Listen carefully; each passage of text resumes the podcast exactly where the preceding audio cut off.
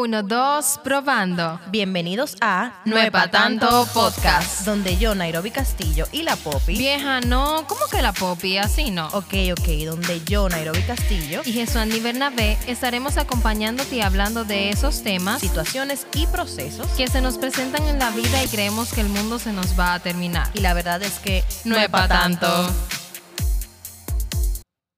Yo, de verdad, a mí me encanta grabar. Yo disfruto, yo estoy cómoda, yo estoy feliz porque una vez más estamos aquí. Yo, señores, cuando yo me siento y veo los episodios, yo digo, wow, qué lejos hemos llegado. Y más chulo todavía porque va a comenzar el conteo regresivo.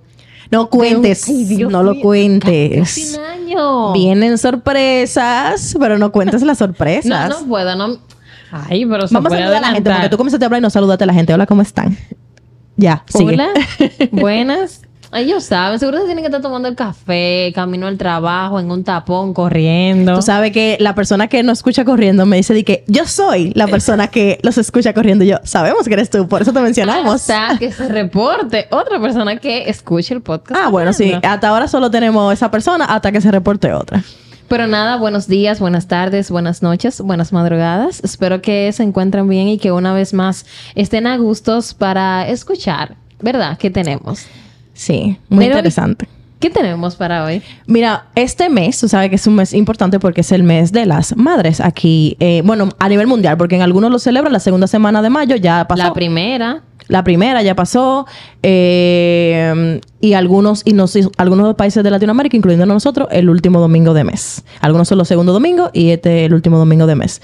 Entonces, nosotros, los episodios de este mes de nosotras van a ser en torno a las madres. Pero como saben, que nosotros nos gusta siempre tocar cosas que típicamente no se hablan, Pero pero que pasan y pasan mucho, pues esta vez hemos traído un tema a la mesa y por el, y por el título, ya ustedes saben, vamos a hablar de las madrastras. Lo digo así porque cuando escuchamos madrastra, eh, Disney ha hecho un pequeño daño con nosotros. Yo amo Disney, pero ha, ha hecho un pequeño daño En con ese- nosotros. Porque han pintado ese rol de la madrastra como, como alguien malo, alguien malvado que está para castigar. Y obviamente los niños crecen viendo eso y tienen esa concepción. Y no es para nadie un secreto que las relaciones ahora son muy diferentes. Las familias y dinámicas de familia son muy diferentes a las de antes. Antes como que tú te casabas con una persona, los dos eran solteros, se casaban y tenían una familia y para toda la vida. Sin embargo, la realidad de nosotros hoy en día no es así. Eh, es probable que una mujer, por ejemplo, de algunos 30, 35 y hasta más, pues una mujer que se divorcia a los 50 y quiera rehacer su vida, pues es muy probable que la pareja que encuentre ya tenga hijos. Entonces, hoy vamos a tratar ese tema. Eh, no solamente de, el rol de la madrastra, lo voy a poner entre comillas, vamos a llamarla así, la madrastra, sino el rol de soy una mujer y mi pareja tiene hijos. ¿Cuáles son las cosas que yo debo entender que a la, la- las cosas que acepto y las cosas a las que me comprometo cuando yo le digo que sí o decido unir mi vida a un hombre que de una u otra manera ya tiene hijos? Eh, uno, dos, tres, lo que tenga. Ya tiene unos hijos y qué, qué dinámica familiar es la correcta, es la que yo voy a llevar. Porque si tú entras a una relación con un hombre que tiene hijos y piensas que la dinámica va a ser como la de dos personas que son solteras y no tienen, estás equivocada, no va a funcionar porque es una dinámica totalmente diferente. la invitada, mi amor, ya dijo que no. La O sea, no. Eso no existe. Eso no. Eso no existe. Pues entonces vamos a introducir a nuestra invitada. que ya habló, ya dijo, no, no, no, no, no, eso no alto es- ahí. eso no es Déjame, po- preséntame que voy a hablar la verdad aquí. Señores, con nosotros está Marlene nivel 3. Vamos a dar un aplausito. Hermosa Marlene, ¿cómo estás? Muy bien, gracias. Gracias, chicas, por invitarme. Un tema que realmente es un tema que es bueno, como bien tú dices, hablar de él, porque muchas personas, aunque quieran hablar de él, lo ven como tan crucificado. De repente la gente tiene una percepción de que es madrastra o huevo, la madrastra es como la demonia de, del hogar. Sí, del hogar. De- exactamente. Entonces es bueno que ustedes traten este tema porque no solamente es madre quien engendra, de repente hay muchas madrasas que han sido muy buenas y son muy buenas eh, complementando o acompañando a su pareja si ya tienen hijos. O incluso criándolo completamente, porque se puede dar muchos casos. Puede ser que la madrastra le toque la crianza completa de ese hijo 100%. que no, no dio a luz, precisamente. Exactamente, exactamente. Marlene, cuéntanos un poquito de ti. ¿Qué Bueno, haces? ¿Quién eh, eres? Mi nombre es Marlene Ibertré, yo soy mercadóloga de profesión, me desarrollo en el área de ventas, esa es mi fortaleza, venta en todo lo que implique eso. Eh, estoy casada hace 11 años con una pareja con hijos, con varios hijos. con varios hijos. Eh, entonces, qué bueno que me invitaron porque así yo puedo de repente hablar desde mi experiencia, que posiblemente no sea la única experiencia que existe, pero sí un marco de referencia de acuerdo a cómo a mí me ha ido en, con esta relación que, que es con, con hijos, que como bien tú dices, una dinámica totalmente diferente.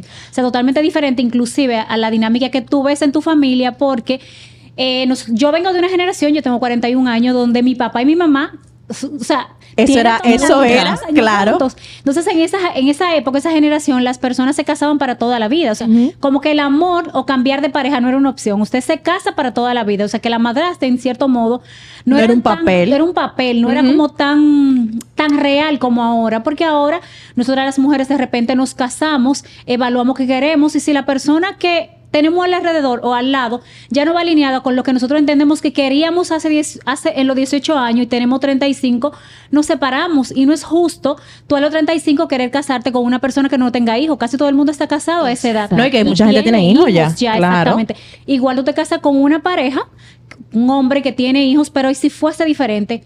¿Vale la pena que un hombre te rechace a ti porque tú tienes un hijo que es fuera de- del matrimonio, que no es hijo de él? Entonces no vale la pena. Sino que tú tenías una historia, una vida, historia, una vida, antes de. antes de, exactamente. Y mucha gente tiene esos hijos no necesariamente en otro matrimonio, a veces ni siquiera se llegaron a casar, tuvieron ese hijo Tuvieron en alguna en, en alguna relación que no necesariamente estaba dentro del matrimonio y pues está ese hijo ahí o lo tuvieron muy joven, hay gente que tiene hijos a los 16, 17 años y pues de una u otra manera pues también tienen derecho a rehacer su vida, ¿por qué no? Porque y que volver a comenzar con otra persona. Exactamente. Tú sabes que me, me gustó mucho una parte que mencionó primero Nairobi, la mujer. Y yo creo que es el primer tema que, la primera tecla que deberíamos de tocar. Como mujer, Marlene, cuando tú decides unir esta vida con tu pareja y tú te enteras que tiene estos hijos, o sea, ¿cuál fue tu primera reacción? Porque tú muy bien dices, o sea, yo vengo de una familia donde mi papá y mamá nunca se separaron. Yo no vi eso en mi casa y tal vez tus amigas o personas que te rodeaban tal vez no tuvieron esa realidad. Entonces, desde tu punto de vista, ¿cómo comenzó esa historia? ¿Cómo Marlene dijo, pero, ¿sabes qué? Déjame dar el beneficio de la duda. Porque yo no me arriesgo. ¿Cuáles son las cosas que debo de tener pendientes?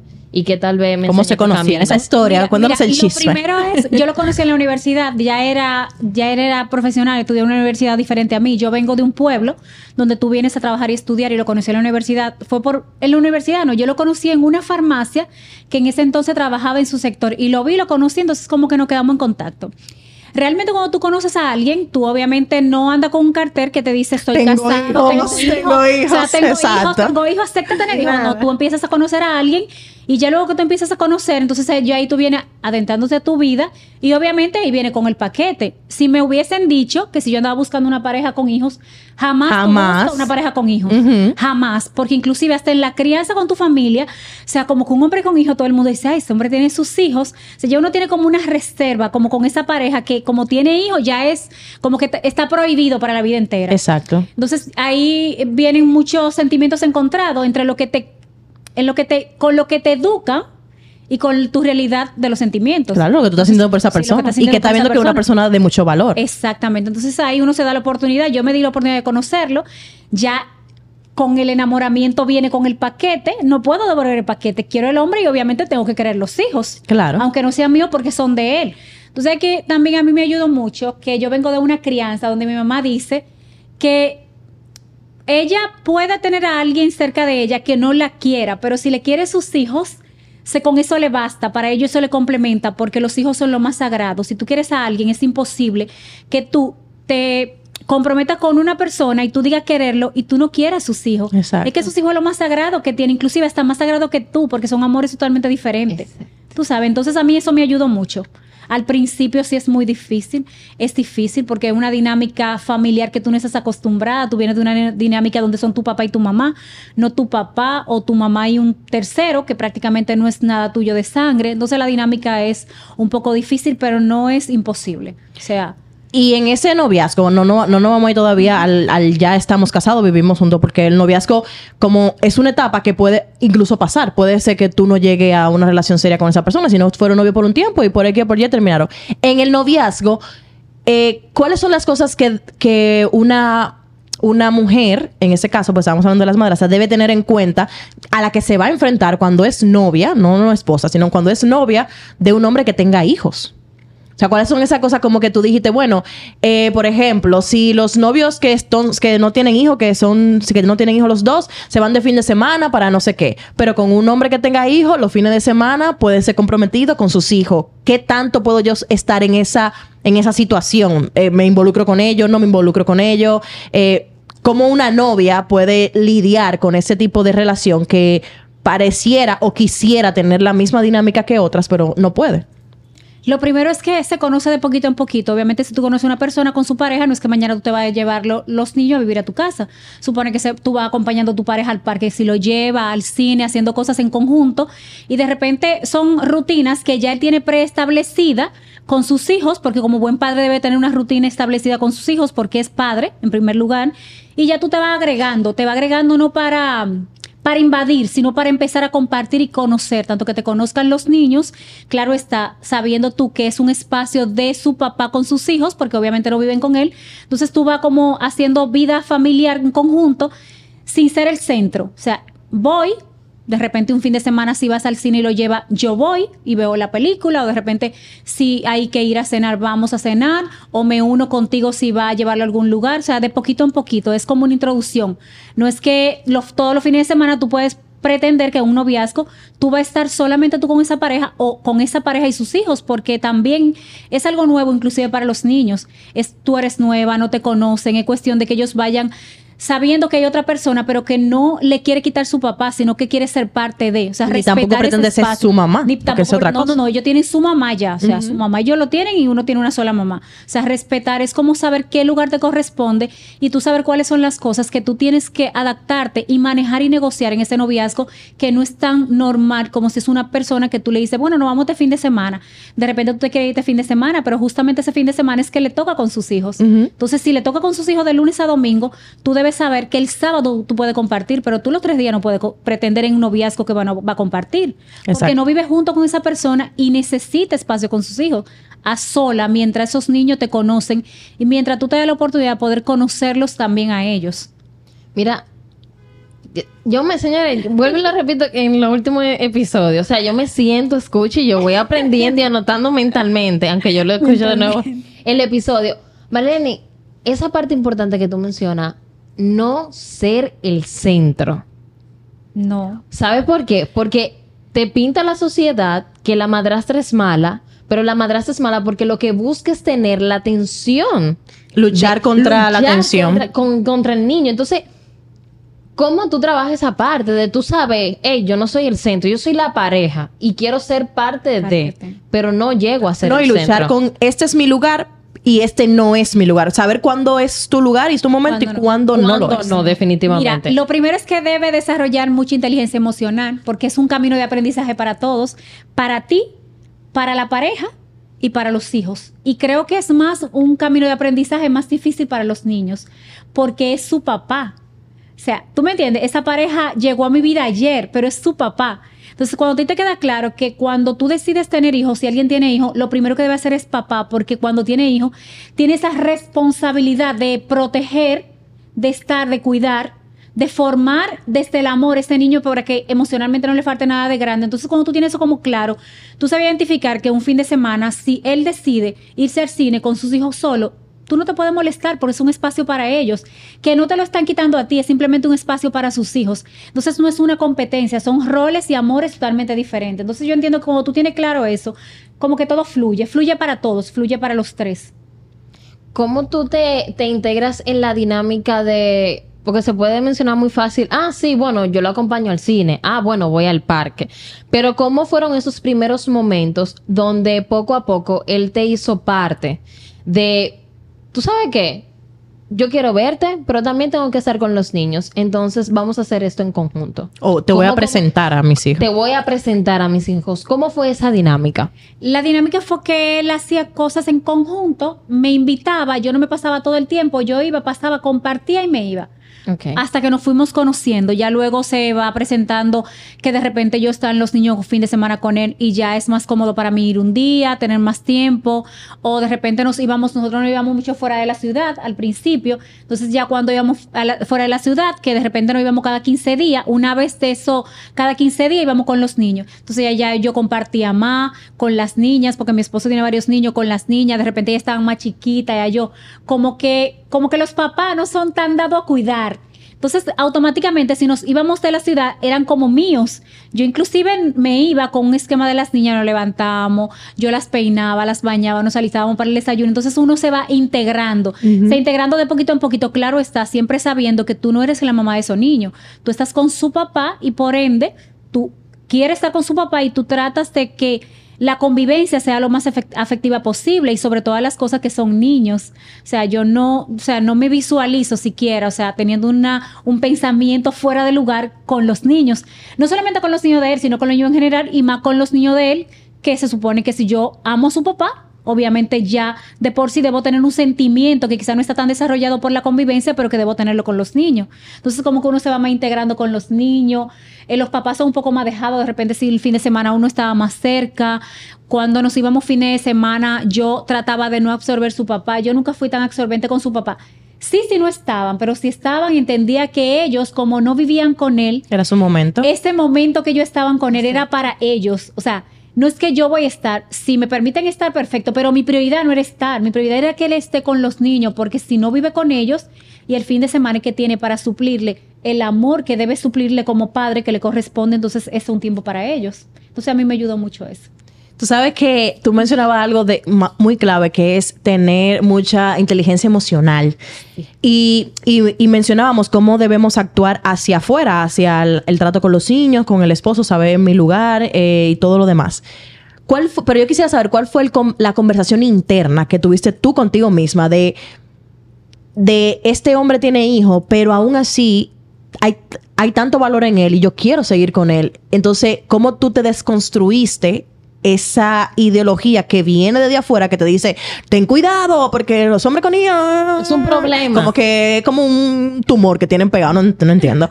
Eh, como que no son seres humanos igual. Pero como tú, cómo tú tuviste esa conversación interna que dice, mira, ¿tú sabes qué? Yo lo voy a hacer. Yo voy a entrar en esta relación y voy a asumir eh, esta realidad. ¿Cuál fue esa conversación interna que tú tuviste contigo para sacarte eso de la mente? Tú sabes que lo que pasa es que cuando tú empiezas a conocer a otra persona, que tú empiezas a ver las cualidades y los valores que tiene, tú lo pones en una balanza. Tú dices, "Te- está bien, es una persona de buen corazón, de buen sentimiento, me trata bien, o sea, anda buscando algo serio. Entonces tú pones en una balanza, tiene hijos, pero posiblemente tú te separes de él porque tiene hijos, pero puede llegar otra persona y no es que tú te vas a quedar con lo peor, que tiene hijos y aparte de tener hijos, no tener las cualidades. Entonces tú haces como un checklist y la vida lamentablemente es un balance. Tú no vas Sí. a encontrar nada que sea para un lado completamente. Tú tienes que aprender a buscar, bueno, está bien, tiene hijos, déjame ver qué cualidades tiene, que yo puedo complementar con eso y déjame de repente darme la oportunidad y ver cómo funciona o cómo va fluyendo la dinámica familiar, que para, para mí era totalmente cono- desconocida. O sea, posiblemente yo aposté a que sí podía ser, pero quizás yo me hubiese cansado en el camino o quizás no me hubiese salido como yo en mi cabeza lo tenía o quizás no se hubiese dado porque quizás los niños conmigo no machaban o quizás eh, yo desarrollaba ahí en el camino quizás algo que entendía que no podía convivir con hombre con hijo, pero yo no sabía cómo era. O sea, era una experiencia nueva, Nueva. para mí. Yo sí lo que hice fue abrirme a conocer, abrirme a vivir esa experiencia sin predisponerme, como que se vaya fluyendo el día a día. O sea, yo como una persona adulta poder manejar inteligencia emocional y ver cuáles cosas puedo negociar y cuáles no puedo negociar. Y aprendiendo Y también. aprendiendo en el camino, exacto. Porque nadie sabes. te prepara para eso. No, Ahora estamos sentados hablando de eso, pero nadie se sienta a No, hablar de eso. se sienta a hablar de eso. No, y que ella tiene un camino. Y son está 11 aquí. años, Y es son muy 11 bonito años. tratar, pero Sí. ya tú tienes un camino, Marlene. En ese camino, Marlene, hubo un momento que tú dijiste, mira, tú sabes qué, yo no puedo continuar. O Tuvieron un ¿sabes reto qué? muy grande. Esto yo no lo imaginaba en mi vida. Siento que tal vez una carga pesada para mí. O sea, digo en el que tú en ese momento lo sintieras como una carga. Si se presentó esa situación, ¿cómo tú lidiaste con ella? Sí, claro que se presenta, pero es que la vida... Prepárense que se presentan, mis amores. No es que no, es que sí. Es que se presentan. Recoge tú tu ropa de coño.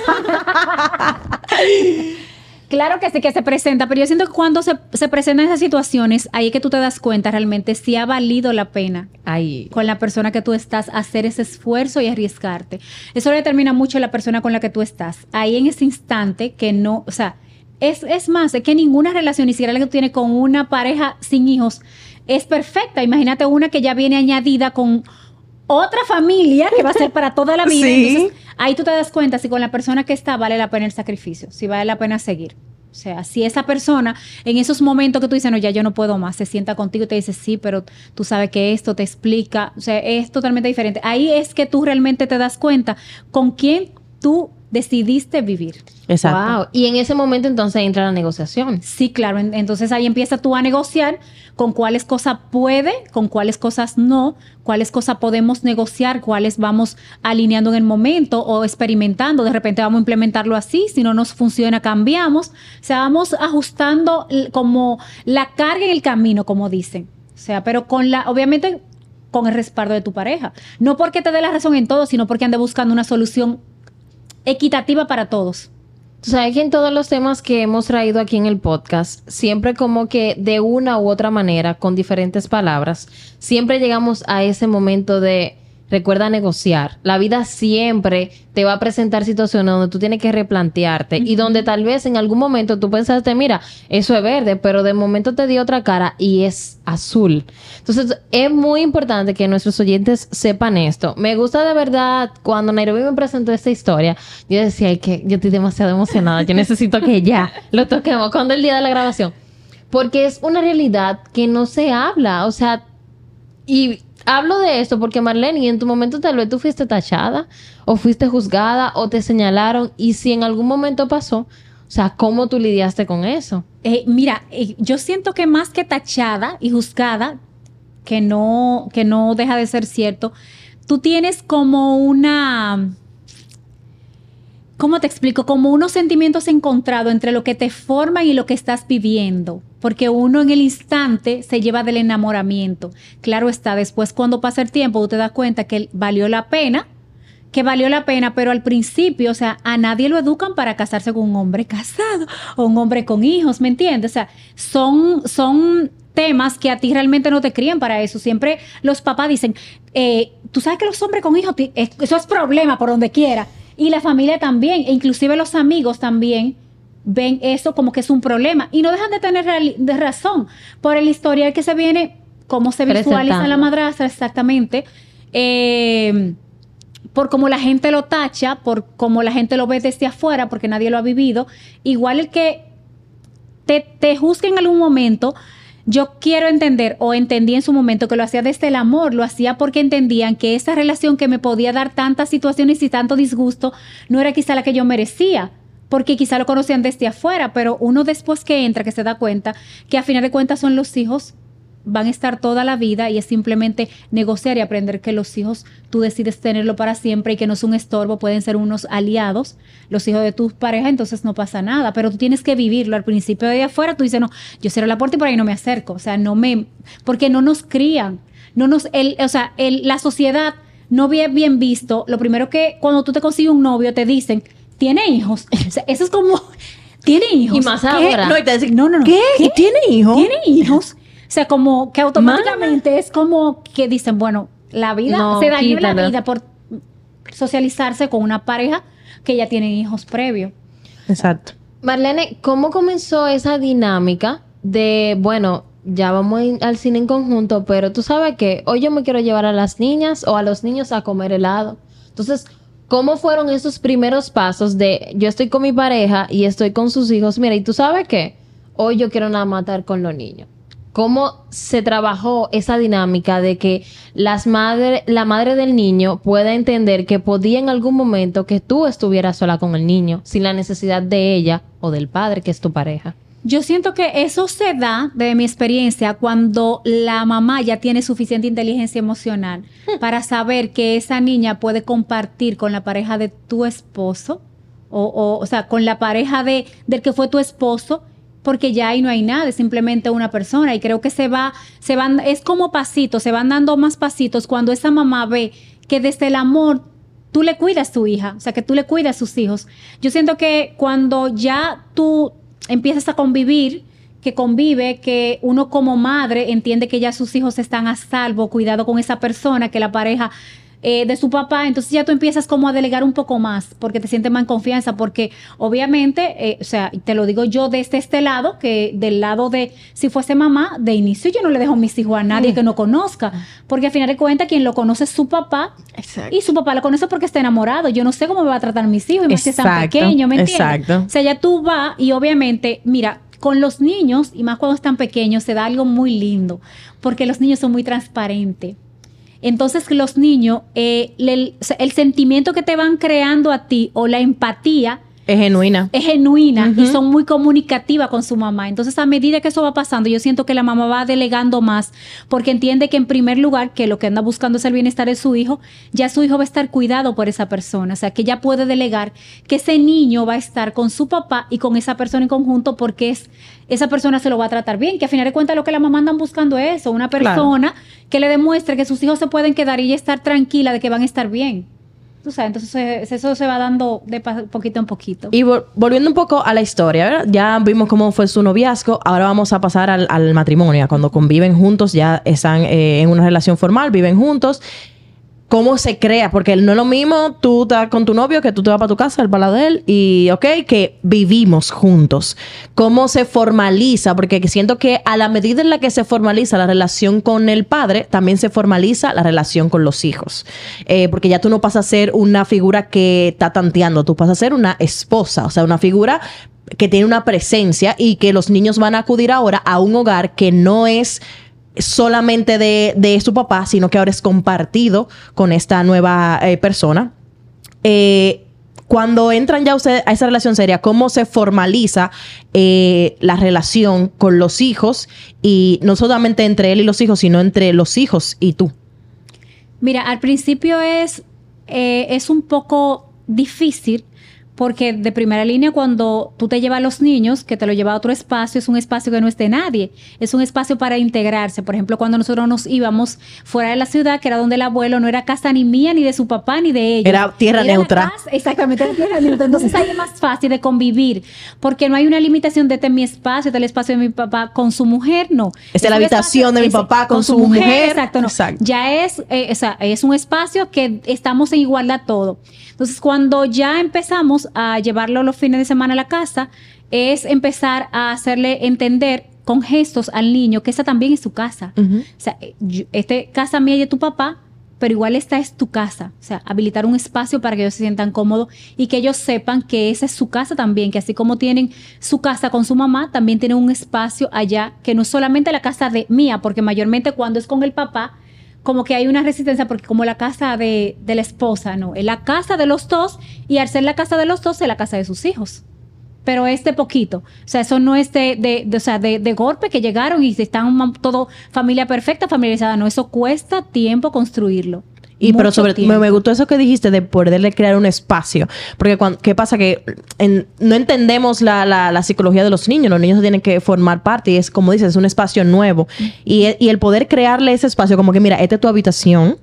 O si, si, si se puede, esta es una habitación o este está preparado para ti. O, o de repente ve una foto de él en la sala, de que, ah, mira, una foto mía, se, se acomoda. Se siente parte. Y entiendo que también cuando entra esta nueva dinámica, esta nueva casa, hay unas nuevas reglas que son distintas a las reglas que tenía en la casa de su papá o distintas a las reglas que tenían a las reglas que tienen en la casa con la mamá.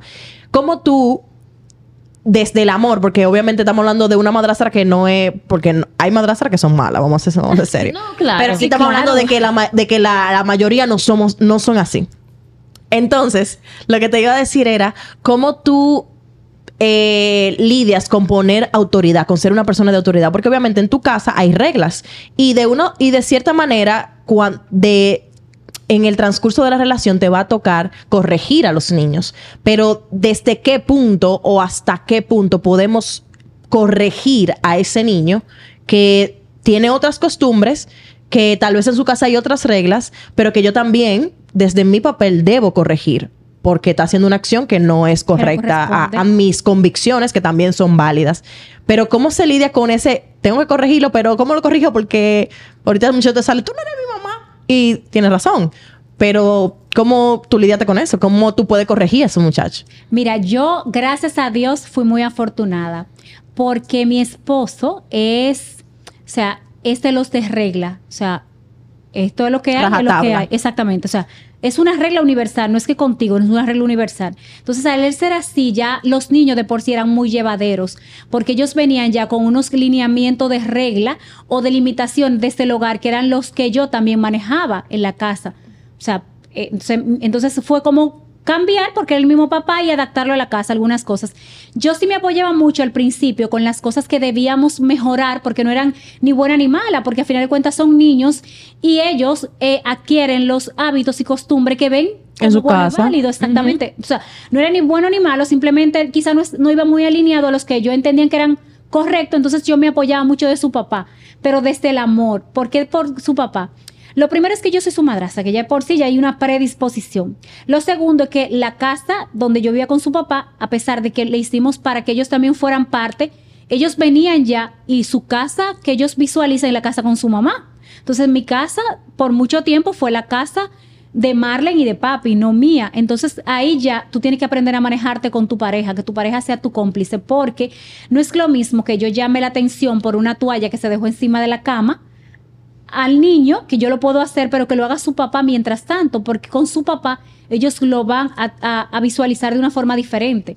Tú sabes, entonces esas cosas yo primero las fui manejando con su papá, ya luego que ya sí éramos una familia, solamente que ellos Que ya había nosotros, vínculos que más ya había fuertes. vínculos más fuertes y desde el amor yo le decía los que no, lo que no me gustaba, lo que sí nos gustaba y negociábamos. Tú sabes, porque igual de repente yo tenía una forma de ser o de la convivencia totalmente diferente porque al final de cuentas no tenía hijos. Quizá había cosas que yo tenía que ceder un poco y quizá ellos otras que tenían que adaptarse un poco también. Entonces es una forma de aprender a conocernos y de repente también con ellos también negociar cuáles cosas y cuáles cosas no. O de repente yo si tenía unos, una expectativa muy elevada, por ejemplo, del orden, yo soy muy de orden, pero yo soy muy de orden porque en mi casa si lo quito, soy yo, no tenía niños, ¿me entiendes? Ya es totalmente diferente. Entonces tú aprendes a, a conocer y a ir eh, reconociendo cuáles cosas puedes negociar con ellos y cuáles no. Y desde el amor siempre, siempre corregirlo. No, y que me imagino que es un poco el más difícil porque no es lo mismo tú cuando eres madre que el niño está chiquitico, chiquitico y tú comienzas, cuando tú entras y este niño está grande con otras costumbres que le dio otra persona,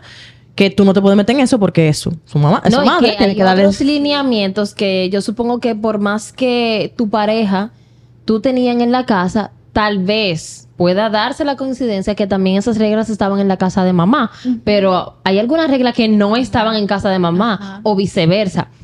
Y que yo- no se puede pelear ¿sabes con eso, ¿sabes? sabes- no. Porque la mamá Ay. dice, en mi casa no se come dulce. Entonces va tú y le da dulce a los muchachos. Problema. No, y ahí está la llamada, eh, me están Eh. malcriando, muchacho, porque yo en mi casa tengo la regla de que no se come dulce. Tú sabes que, Sí. eh, agregando un poquito a eso, yo tuve la, la suerte de que los niños de mi, de mi esposo es, eran de muy buena educación, venían de, de una mamá muy buena, que estaba bien alineada a lo que era el bienestar de sus hijos, que lo crió con muchísimos valores y respeto. Entonces ellos cuando iban a mi casa también se comportaban así. Ay, Si yo te puedo bueno. decir que ellos Qué nunca hicieron suerte tú No, digo, Una suerte, sí. Te digo que, que yo te puedo decir que yo nunca lidié con un berrinche.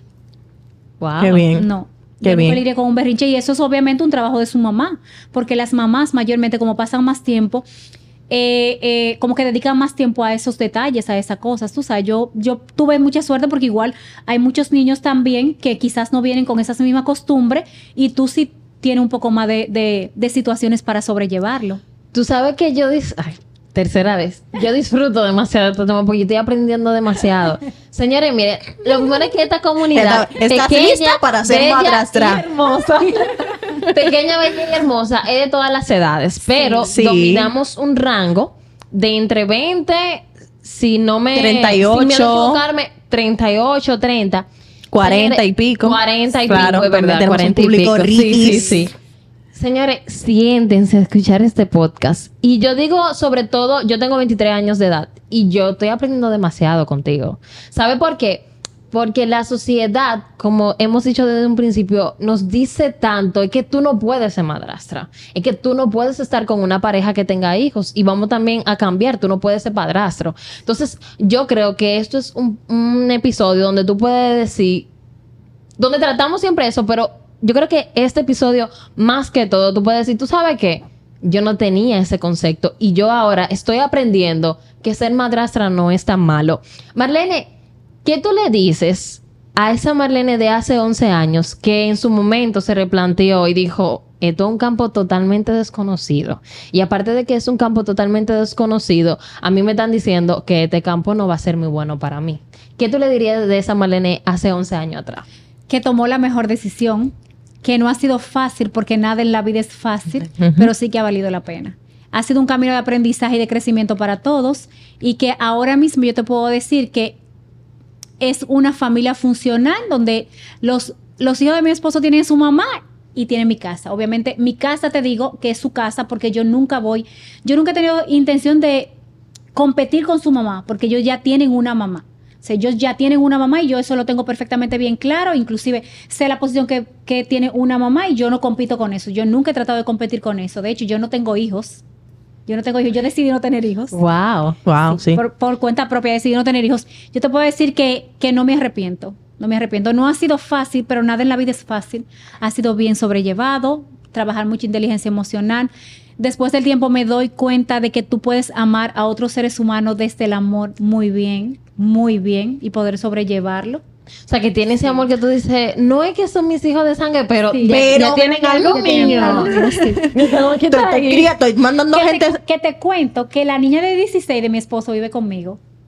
No, Ah, entonces, ah, mira, tiene Sí, de adolescente. 16 vive conmigo. ¿cómo entonces llegó a ese momento de que la hija de tu esposo llega a vivir contigo? Mira, no, y él- cómo lidia con un adolescente, pero los adolescentes de por sí, son fuertes. sí. Pero sí, es que yo he tenido mucha suerte. Ah, que, no, que Porque también el papá sí, es regla que también. Lo que pasa es que su papá es, es un papá muy amoroso, pero es un papá de muchos límites y reglas. Él dice, Entonces, hasta aquí llego no. yo. Y ellos, sabe y dónde. ellos saben, y entonces ellos saben que hasta ahí llega. Ellos tienen como, ellos saben que es negociable, que no, y que es no definitivo. Ok. O sea, entonces eso ayuda mucho. ¿Cómo comienza y sobre toda la cosa también, tú sabes que ellos, eh, la familia de mi, de mi esposo eh, tiene unos lineamientos de crianza donde el mayor es quien da las órdenes. Sí, como- opinas, sí, como el vista es interior. importante, pero no es el definitivo. Entonces siempre el que está debajo de ti por edad, entonces es más llevadero de lo que dice el que está más arriba, entonces es más obediente.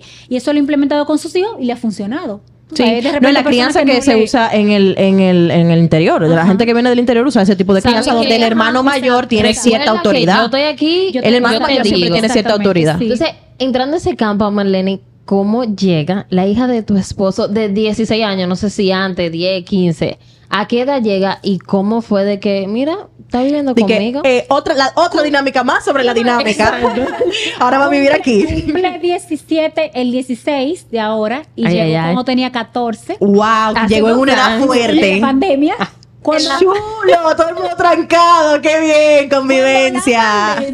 Cuando la pandemia, cuando la pandemia, ellos se fueron a vivir con nosotros. Ellos vivían eh, más eh, fuera de la ciudad, o sea, aquí mismo, pero más fue- fuera de la ciudad. Entonces su papá decidió llevárselo. Obviamente lo consultamos, los hablamos. Yo le dije que sí, que se lo llevara. Yo no tenía ningún problema. Entonces con la pandemia estábamos como la expectativa que le sufríamos a todo y a nada porque estábamos en desconocimiento total. Yo te puedo decir que en la pandemia yo duré un mes entero que no me acercaba al balcón. Yo estaba traumada de Francia, que la gente dice que se contaminaba de COVID en el balcón. O sea, yo no sé, yo Sí, te puedo decir que yo duré un mes entero postrada literalmente en un mueble que dormía en la mañana, o sea, sin insomnio. O sea, no solamente pasé yo eso, pasaron muchas Muchis- personas. muchísima gente, ¿no? sí. Que pensábamos que íbamos a morir. O sea, todo el mundo pensó que este era el fin. que este era el fin. Entonces se dio que ellos, ella y su hermano se fueron a vivir con nosotros. Su colegio, ella siempre ha estudiado en Gascue, o sea que ellos, eh, su mamá y ellos vivían, viven en Villamella de toda la vida y como ella estudiaba en Gascue, ella bajaba en el metro. Entonces cuando empezaron las clases, por cuestiones de,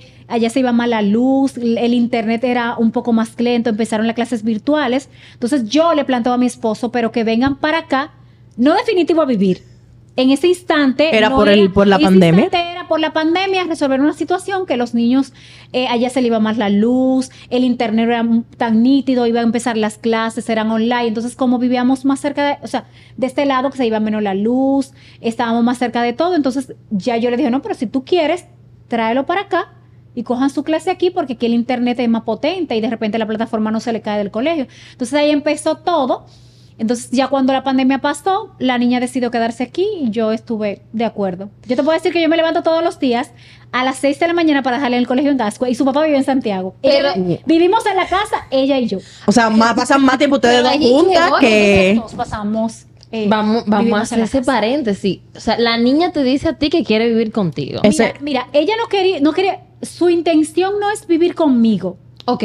Aunque yo vengo agarrada al paquete, ella no está negada a vivir conmigo, pero lo que la motiva a vivir aquí no soy yo, es su papá. Ella es muy pegada de su Ah, papá. Yo te puedo decir que ella, nosotros antes nos íbamos fuera de la ciudad o cuando antes de llevárnoslo a la casa, nos íbamos a la, a casa, a casas neutras, a la casa de mi cuñado, nos pasábamos el día, el fin de semana y y Ibe tenía, yo te puedo decir que Ibe tenía cinco años cuando nos la llevábamos, imagínate, yo la bañaba, la peinaba. Una niña. Y, y Bea ha, ha sido siempre tan pegada de su papá que ella siempre ha vivido como para que su papá sienta orgulloso indirectamente de ella. Es muy pegada de su papá. Yo te puedo decir que nosotros nos pasábamos un día entero, su papá sentado en una mecedora, yo en otra, y ella sentada, o sea, en las piernas, y su papá le decía que estaba cansado, ella se sentaba Al- al lado de los pies de su papá. Es Ay, una cosa linda. que yo te puedo decir que eso a mí me desmontaba. Y yo decía, no, porque hay que dejarle su espacio, que ella conviva con su papá, porque Claro. obviamente ya no vive con él. Y ese es un espacio para Sí. ella. Al ver ya la oportunidad de venir a vivir con su papá, que en ese entonces su papá se quedó, su papá es ingeniero y trabaja aquí o fuera de la ciudad. Todo depende de donde ella eh, trabajo. Entonces, su papá siempre ha trabajado como fuera, un tiempo aquí fuera, pero no es tan estable de repente como yo, que tengo mi trabajo aquí, ya sé que trabajo aquí, no me voy fuera de la ciudad, si me voy es por un día, dos días. Entonces, cuando ella viene a vivir, viene motivada por su papá. Entonces, ya ella decide, dice que se, se quiere quedar, que se puede quedar. Y yo, obviamente, le dije a su papá, yo creo que si tú quieres dejar a Ibe María, yo no tengo problema viviendo con nosotros porque a mí no me pesa. Y además, ella vive en Villamella, ella venía al colegio de Villamella, se levantaba a las cinco y media de la mañana, estudiaba. Era más tedioso. En un Sí. colegio para, eh, ya aquí en Gascue, pero en Gascue, por donde está Utesa, un colegio que estudió de toda la vida. En, en- Entonces le digo yo, si tú quieres, yo no tengo problema con que ella se quede a vivir conmigo aquí. Yo la llevo al colegio y obviamente se consulta con su mamá y ya los fines de semana ella obviamente vive, entonces tiene vivencia, con, convivencia, con- vive- eh, convivencia compartida. Conmigo está de lunes a viernes o de domingo a viernes y los viernes ella perfectamente bien. El transporte la puede dejar en, en- en el metro, ella coge su, tra- su metro hasta Villamella y su mamá la retira y así fuimos haciéndolo. Así entonces su, su mamá dijo que sí, que no había ningún problema, que ella ya estaba grande, que ella podía vivir, pero yo entiendo que también su mamá la dejó vivir porque ya sabía cómo yo se la trataba y cómo yo era, aparte de su papá. Entonces, ya luego que estamos, est- ya estamos estable en la casa, su papá le sale que se quiere tener que ir a trabajar a Santiago. Entonces yo ahí me siento y le digo, tú te vas para Santiago, pero tú estás dejando a los niños aquí, o sea, tú me lo estás ¿Cómo? dejando a mí. Pero ella dijo que yo se quería quedar. O sea, yo le, le, o sea, le doy en conocimiento. Tú sabes que los hombres son muy despistados. Los hombres como que no piensan en muchos Ujú. detalles. Los hombres como que actúan y después dicen, ¡ay, Ay, verdad! Ay, sí, amén. el golpe. No, él- Saludo para él los hombres que están llega, escuchando. Comunica, llega, comunica que él salió un trabajo para Santiago. La compañía se participó en el teleférico del metro que iban a hacer en Santiago. Se iba a quedar, se iba por un año primero. Eh, que se va, nada, me dice de que yo me voy una semana. Ay, ay, él, ay. plan- él planificó todo y yo me sentí. Me encanta porque él planifica todo, pero en ningún momento se sienta a decir, y, No, y, no, y, no. y- y esto y la situación. No, Hay una tecla. Qué y no, chulo. yo- y yo le digo, mi amor, pero ¿Y los niños? Pero, ¿y los niños? y él me mira así y me dice de que, ¿Qué niños? ah, pero sí. Digo yo, no, Ah, no, pero sí, yo no qué que chulo. tú lo dejes conmigo, pero se supone que esa decisión no eres tú que la tienes que tomar ni soy yo, es su mamá. Claro. Hay, Porque hay, hay ellos- una conversación que claro, tiene que tener entre porque todos. Ellos, ellos no van a vivir contigo, ellos van a vivir conmigo, pero ahora bien, no eres tú que tienes que decidir eso, es su mamá. Que sepa si quiere que sus hijos vivan conmigo, porque es conmigo que van a vivir. Siempre habían vivido conmigo aunque su papá esté ahí, pero ya su papá no iba a dormir en la casa. Exacto, ya está- es que están bajo, dinámica, bajo tu exacto. supervisión No, y, y tu responsabilidad. O sea, tú, No. cualquier cosa que pase a su muchacho, Eh, eh, responsable eh, tú. responsable yo. No, y además también no es una decisión que a mí o a su papá no, no, no, No compete, claro. Es su papá y su Y su mamá Ujú. porque hay temas que lamentablemente, para bien y para poder tener una buena dinámica familiar con los niños, la, su papá y su mamá deben estar en comunicación constante porque tienen hijos en común. Eso es muy importante. Y lamentablemente las decisiones que sean de los niños tienen que tomarle ellos dos, Ellos dos. sus papás. Nadie más va a saber lo que es mejor para sus hijos que ellos dos. Y deben estar de acuerdo. O sea, los dos deben estar de acuerdo. Y si no están de acuerdo, ponerse de acuerdo o por lo menos conversarlo para ver qué punto medio llegan. De repente, yo le puedo dar un punto de vista a mi esposo de algo relacionado a, a los niños, pero es muy de afuera, que le corresponde si compete a los niños, es a su papá y su mamá tomar una, una decisión. Exacto, uno dice como que, O sea, esa es mi opinión, Bueno, pero háblenlo ustedes. no, mira, yo entiendo que usted debería, o sea, yo lo que le digo, yo entiendo que tú deberías conversarlo con su mamá. claro. O sea, para que Lo tú mejor. veas el punto de vista de ella. De repente, si ya después de conversado, él me solicita alguna opinión, yo se la doy y trato de dársela desde afuera. Sea, desde, sin involucrarme, desde afuera como si fuese otra persona, tratando de ser un punto, un punto de equilibrio, un punto neutro. Quizás a mí también eso me ha ayudado mucho, o sea, se- de saber cuál es mi, mi lugar. No es porque es, se les resta importancia o se le ponga más, sino porque yo no soy la mamá de los niños, yo tengo su mamá que está viva y es que le corresponde tomar ciertas decisiones que competen a ellos mientras yo tenga mayoría de edad. Marle, Repitan- mira, tú- Repitan esos dos minutos. Repitan y analicen dónde ella supo en todo momento cuál era su lugar, sin restarte importancia. Tú sabías, espérate, aquí voy Ah, de yo. aquí- te puedo dar mi opinión Y si me la no piden, si no, aquí estoy sentada y yo no apoyando. soy menos y yo no soy más.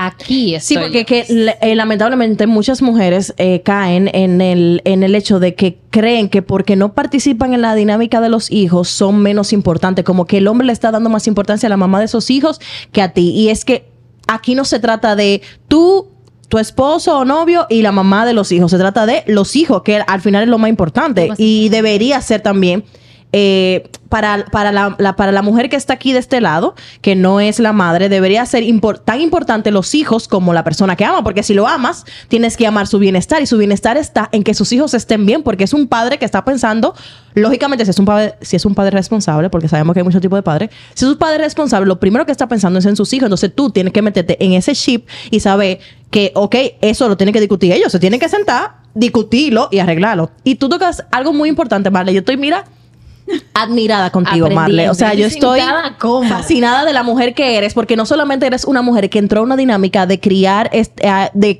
en cierta parte también criar a estos niños que no fueron tuyos, sino que tú misma has decidido no tener hijos. Y so- son como las dos cosas que la sociedad, mi amor, tacha. Y que yo, tú dices como que, ¿qué tiene que ver? O sea, porque lamentablemente... eh, y me voy, a, me voy a hacer un paréntesis en el tema, lamentablemente, creemos, vivimos en una sociedad donde la mujer es válida, entre comillas, por si tiene hijo o no. Completa. Y ya no- completa. completa, o sea, como que-.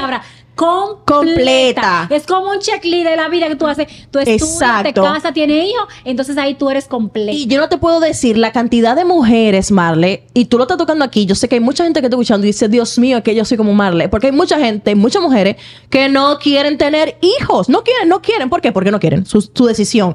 Y la sociedad como que lo empuja y lo empuja. Entonces tú estás en, en, en ese grupo, pero también estás en el grupo de que, pero también te- no quieres tener hijos, pero estás criando los hijos de otros. No, sé porque qué, no sé el cuánto. comentario es, mi amor, es que tú tienes que darle hijos a eso- a ese hombre. El a que tu no tiene- familia. ah, Tú no tienes familia. Ese- Familia, ese- familia, y tú di que es tú mi familia. Y tú no tienes. Exacto, Mira, no, no, no entienden. Ay, Dios mío, habla, Marle, por favor, yo me pongo a mí, mala. a mí me costó mucho dinero de terapia para yo identificar que realmente si en algún momento yo quise tener hijos no es porque yo quería, Wow. era porque la sociedad me obligaba. Era un deseo tuyo. No mío, o sea, yo te puedo decir que yo batallé mucho tiempo con eso. Yo soy pro terapia, yo siento que, eh, o sea, las terapias de psicología o psiquiatría, las que es- tú necesitas en el momento dado, son tan importantes como tú ir a tu ginecólogo, como tú ir al dentista, como tú ir a tu cardiólogo, como tú ir a tu cardiovascular, como cualquier otra especialidad que amerite seguimiento de tu salud. Porque Repitan también la salud dos mental es de nuevo. integral. Que lo repitan. Entonces yo cogí mucha, yo fui a mucha terapia porque te puedo decir que yo pasé por una crisis existencial donde luchaba con lo que yo quería versus lo que la sociedad o no la Te sociedad, pedía, te lo que, exigía. la so- lo que mi familia me exigía. Exacto. Porque si te, si yo con mi mamá, o sea, yo tuve muchas conversaciones y mi mamá se va fuera del país, dura unos meses en España, tiene mucho tiempo así, va por trabajo, viene, y mi mamá era de la que sufría, o sea, sufría muerte porque yo no tenía familia y no tenía hijos. Sufría me tú. veía desamparada. Y yo, después de la terapia, le entendía y fui empática con ella. Y en algún momento, sí, en algún momento, quizá le dije, pero si tú quieres más hijos, tú puedes tener más hijos. Yo llegué a decirle a mi mamá, sí, no, pero si tú quieres más hijos, Te lo ya tú estás completo, tú puedes tener algo más. O tú tienes tus otros yo- hijos que tienes. Ahora, bien, yo, yo no quiero tener hijos. Que los hijos son la familia. Sí, pero es lo que tú crees que es familia para mí, pero lo que yo creo que es familia para mí no es el concepto que tú tienes. Y no estoy incompleta, pero me costó, te puedo decir que me costó mucha terapia y mucha depresión y mucho no querer levantarme de la casa. Inclusive, mucho no quería ni siquiera ir a mi casa donde mi mamá. Yo una vez, la última conversación que yo tuve con mi mamá, que fue como la de claridad para ambas, que le dije, mira, mami, yo de verdad entiendo desde el amor que tú lo que me dices que lo dices porque tú entiendes que si yo tengo hijos estoy más tranquila, estoy más completa, estoy más acompañada. Pero es que los hijos no necesariamente son compañía. Hay muchos padres que Muchos tienen se hijos van. tan solo. Muchos se Y van. los que tú tienes uno y después de grande fallecen. Sí. Yo he conocido personas así. o sea, se no degaritan y tú no sabes más de esos muchachos. no, yo no puedo de, yo, yo no puedo descargar mi responsabilidad y mi seguridad y mi estabilidad con un hijo. Wow. Eso no es, eso no es Espérate, justo. Wow. Marlene, espérate. Me sonaste a mi mamá. Un saludo Mira, para mi mami. Te amo. Mami siempre dice eso. discordia aquí porque tú me estás diciendo Mami dice a eso. mí- Es verdad lo que dice Marlene. Tú me estás diciendo a mí que yo no puedo descargar cuando a mí la sociedad me está diciendo que yo debería descargar. No, no, no, y que, y que hay una no, presión con los hijos de que, mira, tiene que eh, agarrar a tu mamá, mantener a tu mamá, cuidar a tu mamá, no. todo con tu mamá y tú te quedas como que ahí. Yo dije, y, y hay gente que tiene problemas en su casa, en su familia, por la mamá, por, e- por este pensamiento. Y muchas madres no entienden eso, como que mi hijo, yo lo, es algo que yo decido tener o traigo al mundo, lo crío y lo llevo a la sociedad y ellos se van a la sociedad. Y, me, y, ma- y mi mamá siempre me dice eso, yo no puedo descargar en ti, en Daniel, la responsabilidad de cuidarme. Yo me tengo que mantener hasta donde yo pueda, yo sola. Y es cierto, y es, y es la dinámica que deberíamos tener, pero como sociedad y como No, mujeres, es que no se nos educan para no, eso. Es que tenemos, tenemos un concepto de que los hijos están para que te reversan lo que tú hiciste con ellos de niños. Como que fue- porque fue un ellos trato. ellos no deciden que tú vas a ser su mamá. Ellos no deciden venir al mundo. Tú sí decides tener un hijo. Exacto, Es ellos. Entonces, exacto. mucha responsabilidad para un hijo. Y me acuerdo que me senté y se me salió en la lágrima y le dije, mami, es que tú no te puedes imaginar cómo tú me dañas y cómo tú me haces sentir Wow. tú me presionas tanto porque yo quiera tener un hijo cuando yo no quiero tener hijos. Wow. O sea, tú no te imaginas, mira, y fue como que el yo se lo pedí al Señor y fue, yo siempre, yo y mi esposo dicen que yo las cosas tengo que pedirla, o sea, yo la pido, yo todo lo que he tenido en mi vida se lo he pedido en un momento dado hasta en mente al Señor y no te voy a decir que es mi momento porque no ha sido el correcto, pero en el momento justo que él entiende que yo lo necesito, Entrega. él siempre me lo ha dado, o sea, yo, visu- yo he visualizado hasta mis trabajos y después el Señor me lo da, o sea, cuando yo ni siquiera lo estoy esperando me lo da, o sea, yo soy así, entonces yo le digo, le dije a mi mamá, oye mami, yo, es que tú no puedes, tú no puedes pretender que yo voy a tener hijos para cumplir con lo que tú entiendes que es bueno para mí. Yo dije, y además, yo te voy a decir una cosa, yo te amo y entiendo tu punto de vista y entiendo que te sientas así como tú te sientes cuando me lo dices, porque yo sé que tú te sientes como tú me dices, porque tú tienes un concepto totalmente diferente al mío y no es menos importante, tú vienes con otra crianza. Ujú. Tú entiendes que si tú no tienes hijos, tú estás solo, porque es lo que se ha dicho siempre, que tú estás desamparado, que tú no tienes familia, que los esposos son eh, temporales, que los esposos pueden estar hoy, Pero los mañana no, hijos son pero los hijos siempre. son para toda la vida.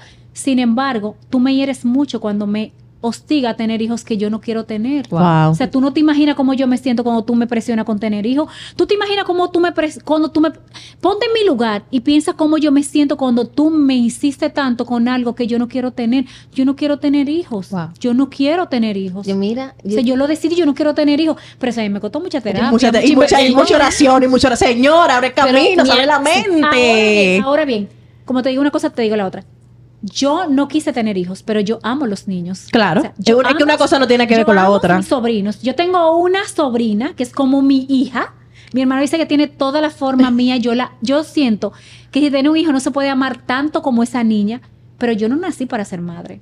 Es que ser madre es es para toda la vida. Además, yo siento que es tanto de entrega que yo no me visualizo, yo nunca me he visualizado. Wow. Wow. No Y, y es válido. oye, Y es Y válido. amo los niños y amo quien quiere tener uno, quien quiere tener dos, quien quiere tener una docena, los respeto porque la felicidad es individual y tú tienes que buscar Sí. lo que te hace feliz. Exacto. la maternidad es tu felicidad, ten tu docena de muchachos, que eso te hace feliz. Pero no obliga al otro a tener muchachos porque no, tú eres pero- feliz con tu pero muchacho. flexible y entiendes que si a ti te hace feliz tener hijos, a otros quizá no le hace Yo- feliz. Exacto. Y, y me voy y me y no y voy a abundar un poco más. Yo decidí no tener, pero tú sabes lo cruel que es la sociedad con lo que no pueden tener que hay intentar. Ay, mira, tú sabes lo cruel que es que Qué la sociedad tecla. es Tecla. un tema totalmente diferente, pero tú sabes que te presiona sin tú saber, porque normalmente la persona que está luchando con no tener hijos no lo, di- no lo vive divulgando y tú estás ahí presionando. ¿Y cuándo los muchachos? ¿Y cuándo los muchachos? ¿Y cuándo los muchachos? Tú no sabes si esa gente está luchando por tener hijos y no puede tener. La gente es muy indiscreta. Mira, yo tengo una amiga que se ha hecho cuatro inseminaciones. Ah, wow. ¿Tú sabes cuánto cuesta una inseminación? 10 mil 10 mil dólares. 10 mil, y no 10 mil dólares. Posiblemente tú tienes el dinero para hacerlo, hace un préstamo, un sacrificio, porque si tú quieres algo, tú busca la, la manera La- de planificar. Pero emocionalmente, una, una inseminación te fallo. desgasta. Claro, porque, tú mira, tienes la esperanza de que ahí está y después te dicen no, no, La está. esperanza no. Desde que tú empiezas el proceso de inseminación, mentalmente tú asimilas que tú vas a tener ese bebé. Desde, o sea, tú no piensas en el te dinero. visualizas, Tú te visualizas porque sí. algo que tú Es la deseas ilusión que tú tienes. la ilusión. Tú sabes lo difícil que para alguien que se haya hecho un proceso de inseminación o que haya tenido una pérdida y que alguien de la familia que quizá lo hace por ignorancia y porque nos gusta mucho opinar en la vida ajena. Y preguntar, y saber un saber. Y decirte, ¿cómo tú vas a tener hijos? Pero tú acabas de perder un bebé. Pero ¿cómo tú andas diciendo con un cárter que tú perdiste un bebé? Entonces tú tienes que medir las palabras con la vida de los demás. Tú no sabes por la situación que los demás están pasando y todo el mundo anda con su día a día. Exacto. Ya, ya yo me senté. Ya hablamos del noviazgo, de la, de la relación de los hijos, bien, de cómo lidiar con la pareja y los hijos. Pero vamos a tocar, vamos a tocar fuegos más Pero profundos. antes de que tú toques ese fu- ju- eh, fuego tan profundo, que yo estoy, yo me visualicé seis, siete hojas anotando. Señores, yo lo único que le voy a, a- para que ustedes tengan pendiente, esas últimas partes donde Marlene resaltó que desde el amor vio cómo tocó esa tecla con su mamá, la importancia que le dio a la terapia, el saber que a pesar de lo que la sociedad y su mamá que una le figura importante. Y le decía, ella dijo, es que esto no es lo que yo quiero. Señores, anoten eso. Cuando algo tú no lo quieres, no te dejes llevar de la sociedad, no te dejes llevar hasta de la persona que te trajo al mundo.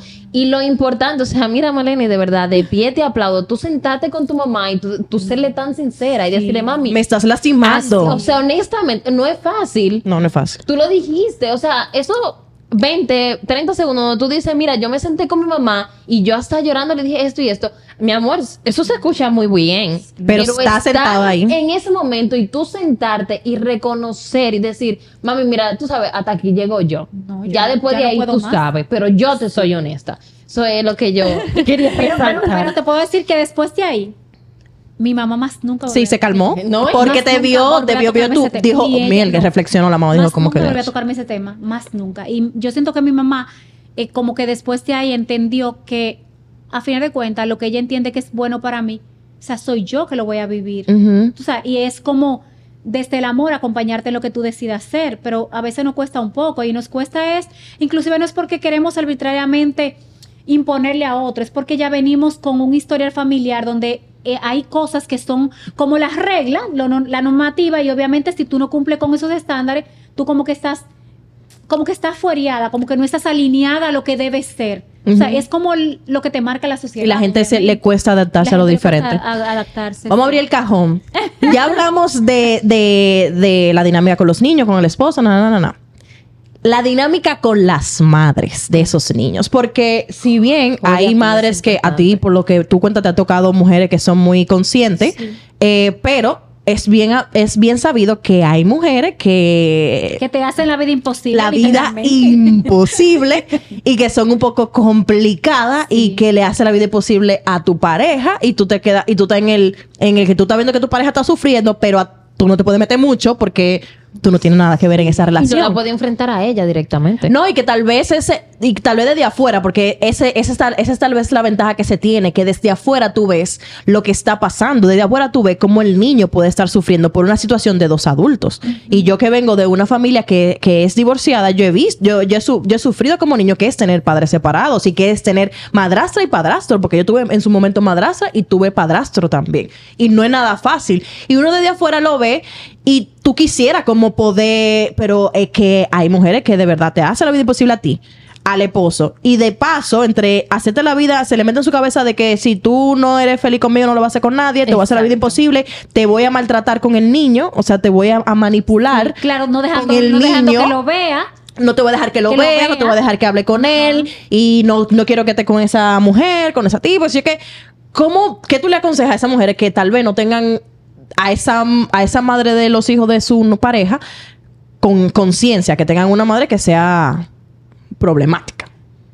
eh, tratar los temas desde afuera, desde el amor, con un punto de vista muy, muy neutro con la pareja. De repente, tú sabes que a veces cuando uno está en la situación X, tú no ves como soluciones. Si tú desde afuera, sin obviamente poner el tema sentimental, puede opinar y puede aportar para bien, siempre, siempre tomando en cuenta que lo que tú andas buscando y dejándolo saber, no es tu bienestar, ni tu estar más cómoda ni la pareja, sino es la, el, El niño. El niño. O sea, el niño siempre es a la persona que todo deben Mirar. mirar, o sea, todo lo que se haga, inclusive hasta los sacrificios que se hacen, es viendo que ese niño esté lo mejor posible.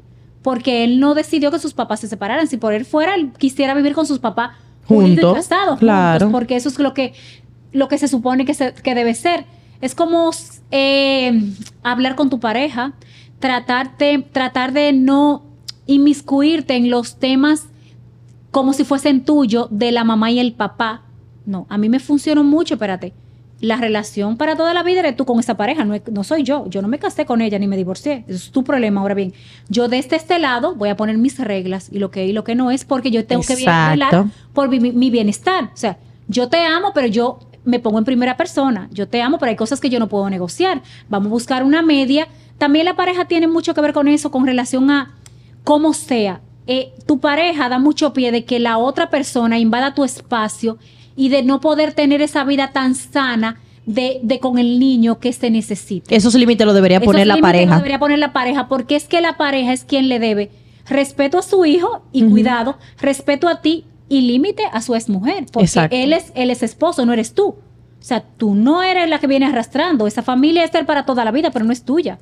O sea, tú decidiste estar con él, pero no, no somos una pareja de tres, somos una pareja de dos. Y tú tienes un pasado que yo no te lo voy a borrar. Entonces es como aprender a manejar ese pasado y poner límites. Y respirar el hombre mucho. es quien hace el, pone límites. Y respirar mucho y orar mucho. Y orar mucho. Tú sabes que siguiendo en esa misma línea, yo entiendo que la buena comunicación que tú tienes con los niños, con tu pareja, y entiendo también a, a la madre de los niños, cómo se llega, entiendo yo que ustedes los tres entonces también chocan, no chocan, sino que conviven y comparten en las actividades de los niños. Vamos a suponer un ejemplo, no Los sé, cumpleaños. que la niña, un cumpleaños, que la Cumpleaños, niña bautizo. tiene un bautizo, eh, la participación en la escuela, o sea, cómo si le te ha tocado y cómo ha sido esa compenetración entre ustedes tres. Mira, eh, qué bueno que menciones ese tema, yo lo iba a mencionar. Eh, hay actividades al principio cuando tú te, decides tener una relación con una persona eh, con hijos que tú debes saber que no te corresponden ir, que son muy recientes, que hay mucho, hay todavía roces de sentimientos quizá. Entonces ahí tú sabes que no te corresponde. De repente si tú te metes con una pareja y la mamá de ese niño decide que tú no vayas a una actividad del colegio, tú no tienes por qué Usted ir. se sienta así, mira, No tranquilita y no va. Y, no te da- y, y te digo, debe trabajar inteligencia emocional porque no debería afectarte. Sí. A ti no te corresponde ir. No te corresponde ir porque esa es una actividad para su papá y su mamá. Y con el tiempo y con lo que perdure la relación, entonces ya se van dando esos Y con lo que pide el niño, pues Y puede ser que el día el niño te diga, ay, ven conmigo, y tú, pues voy. O sea, que si de repente tú estás empezando una relación y hay una actividad del colegio, Ah, no, ahora no, una pero... velada, tú no tienes por qué ir. Y porque tu pareja vaya, tú no te puedes molestar. Porque eres un padre y tienes Ni que porque cumplir. se tiren una foto el papá una- con una la mamá y el niño. si se tira una foto, el papá y la mamá siguen el niño, entonces yo le saco los ojos. Se de una pregunta. Esa foto Eh, no mira, iba el menú. Lo de los ojos no iba. Pero, Pero, problema, ustedes no hay en la casa. Esa foto no iba, no era necesario pero, esa. Hay, pero hay actividades que son de los papás que siempre van a tener que tú debes asumirla como que son normales, aunque estén separados.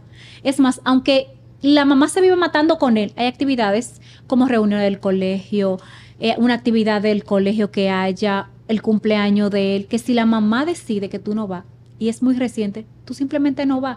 Tú respira, invita a una amiga y te bebe una Te veo un vino riquito. porque ¿qué te cuesta? ¿Qué te Claro. Y ojo, no te están quitando espacio. Ese espacio no es, Es que tuyo. no es- no es tuyo. Exacto. Lo que pasa es que a nosotros nos gusta mucho marcar terreno, pero marcar terreno en qué? En una actividad del niño. A ti no te corresponde. No debería estar marcando No te terreno en una actividad de niño, Ahora claro. bien, yo viví esas etapas que la manejé muy bien. La manejé con que esto es lo que me corresponde y lo que no me corresponde. Si te digo que elegía en conciencia que él fuera, no le elegía. Pero yo decidí meterme con él y él ya tenía un hijo con otra persona que sí le corresponden actividades en común. Ya a medida que fueron pasando los años, que nos vamos conociendo, que vamos teniendo ya una relación más formal, ya tú vas siendo parte de lo que te permiten. O sea, me permiten en el cumpleaños una pizzería y me permiten ir. Perfecto, voy. Si no me permiten, no voy. Yo, yo quiero que tú sepas que la, la niña de mi esposo de 15 años, su mamá me llamó y me invitó para la foto de, de cumpleaños de ella. Pero eso se da ya con la convivencia. Con la convivencia. Cuando se han sanado muchos temas emocionales y cuando ya se va creando otro tipo de lazo y vínculo. De inicio, no le recomiendo a nadie que quiera estar pegado como un chicle marcando terreno con un hombre, porque es tu pareja, pero no deja de ser papá. Exacto. Y hay momento para ser padre y hay momento para ser pareja. No es verdad que si tú te vas de repente para un resort tengas que llevarte específicamente al niño, pero no es verdad que si él decide llevar a sus hijos a un resort, tú te molestes porque lo lleve, porque lo normal es que él haga hábito de llevarlo. Y si te incluye a ti, mucho mejor, porque ya Exacto. tú eres su pareja. Pero no entender que como nos casamos, el hombre no corresponde. No nos corresponde. él decide estar contigo, pero también tiene un rol de padre. Tú sabes cómo poder manejarlo, pero eso se maneja Tiene un con el rol tiempo, primero. Y con el tiempo se maneja eso. Marilyn, mira, yo estoy encantada contigo, de verdad. Yo Eh, visualicé, mi amor, el otro, el, cuando salga este episodio, sentada yo cómoda con mi café en el trabajo. lista para ser madrastra ya. No, no, no, no, anotando. Porque son muchas cosas que se rescatan y yo Sí. espero de verdad que sea de provecho a nivel al 100 a todos los que nos están escuchando. Porque tal vez mi realidad sea no tener hijos, tener hijos. Pueda que me toque ser madrastra o no ser madrastra. Pero Marlene, yo de verdad te admiro. Por el temple que uno dice que yo estoy en esa situación y yo todas me vuelvo loca. Pero de verdad, mi amor, tú divina, bella. Marele, un último consejo ya para esas mujeres que nos escuchan que son novias o esposas de, de, de sus parejas con hijos o que también aparte de, de ser esposas también tienen hijos con esas parejas, o sea que también tienen hermanastros ahí metidos. ¿Cuál sería tu, tu consejo universal para todas esas mujeres que se están metiendo y para aquella mujer que tal vez no sepa y algún día le toque meterse en una relación así? Mira, tú dices eso. Hace pocos días yo me junté con alguien, con alguien que yo adoro. Y yo le estábamos hablando, ya reciente empezó una relación con una persona que tiene hijos. Y yo le estaba diciendo a ella que hay situaciones que se presentan con una persona con hijos que no son eh, las mismas que se presentan con una persona si no tiene hijo. Pero que ella debe hacer conciencia de que hay situaciones que se van a presentar para toda la vida, porque los hijos siempre van a estar y las madres de esos hijos también van a estar. Y se crea automáticamente, tú tienes un hijo con una persona, tú tienes un lazo que no rompes jamás. No. O sea, Exacto. tú no lo rompes jamás. O sea, esa persona siempre va a tener un lazo de un hijo en común, que quiera o no quiera, van a tener que estar en contacto. Y por el bienestar, y si es buen padre, debe estar en contacto con la mamá. Si es un padre, porque tiene un hijo en común y en algún momento tiene que ponerse de acuerdo para ciertas decisiones. Y si no es bien buen padre, revísalo. Revisa, revisa, esa relación, no. revisa Si no esa es relación. Y no está dispuesto a eso, entonces que se aleje porque va a ser mal padre con sus hijos también. si tiene. Exacto, va a ser Entonces peor. lo que yo le, lo que yo le aconsejaría es que, que reconozcan en qué se están metiendo, o sea, que sepan qué es, que no es una relación común como una si tú te metiese con un hombre que nada más tú tienes hijos, que sepan que visualicen lo que puede suceder y que estén conscientes, como en el aquí y el ahora, esto me puede pasar, pero yo estoy preparada para eso. O lo que siento es, va de la mano con que yo puedo manejar esto, porque hay situaciones con pareja con hijo que tú no la vas a cambiar. O sea, tú tienes que aprender a manejarla y negociarla. O sea, mucha inteligencia emocional, aprender a manejar y negociarla, porque tú no vas a desaparecer el hijo o no va a desaparecer la mamá del hijo. Entonces tú tienes que aprender, primero a hacer conciencia de que esas cosas van a estar para toda la vida, porque tú de repente en el enamoramiento te metes, te, te, te asocias con alguien, Sí. pero a los cinco años tú estás harta de que tiene una relación de comunicación con la mamá del hijo. Sí, pero está desde el inicio. O sea, tú no puedes pretender, eso no va a cambiar. Tú, Tú lo aceptas, que ¿eh? siempre va a ser una relación. Ahora bien, de esa pareja está date el lugar que tú te corresponde con respeto. O sea, está bien. No es mi, no es mi pareja, pero yo tengo una comunicación educada con esa persona porque debemos tener un roce. Entonces, como saber cuáles son los límites, saber qué te corresponde, no porque tu sentimiento, el sentimiento de esa persona hacia ti es menos importante que el de padre, pero saber en qué lugar tú estar, cuándo opinar y cuándo no, y cuándo simplemente negociar, Así es. ¿sabes? Pero sobre todo la cosa, saber y tener conciencia de que una relación que no es color de rosa, ver que ninguna relación Ni es típica. Ninguna. ni es típica. Vale, nosotros tenemos un juego para nuestros invitados que es de Somos. Es un, un juego de preguntas al azar y te vamos a hacer una pregunta también para cerrar ya nuestro capítulo. Y la pregunta que te salió me encantó porque como que el juego es al azar, pero como que el juego sabe lo que estamos hablando. Como que se alinea. Dice, ¿qué parte de mi vida actual no creería mi yo de 10 años? ¿Qué parte de lo que tú estás viviendo ahora, hoy en día, en el 2023, en mayo, no creería tu yo de hace 10 años atrás? Mi yo de hace 10 años atrás no creería que estuviera viviendo con la hija de mi esposo. Ay, no, Uy, ¿verdad? sí. De verdad. ¿Cierto? Yo nunca viví, nunca, mira, yo soy de, mi, de visualizarme 5 o 7 años para, para estresarme. O quizá para proyectarme, no sé, conjugado. Pero yo soy mucho de visualizarme. Yo nunca, nunca en mi vida pensé, jamás pensé que iba a vivir con ella. Y peor aún, que ella iba a decidir vivir conmigo. Sí, que yo iba a decir. decidió vivir conmigo, exacto. Entonces yo como que eso, como que eso no lo he visto, nunca jamás me pasó por la mente. Yo a veces le digo a su papá, digo, señores, como, como la vida te da galletas, no porque tú no, en algún momento dijiste, no hago esto, pero si hay algo en mi vida que yo pensé que no iba a suceder nunca jamás, era que ella viviera conmigo. Y pasó. Y pasó. Muy bien. Y tú sabes que, agregando eso, la, eh, las- la, la niña de mi esposo, al ella ser tan pegada de su papá, al principio se tornaban unos roces eh, celosos.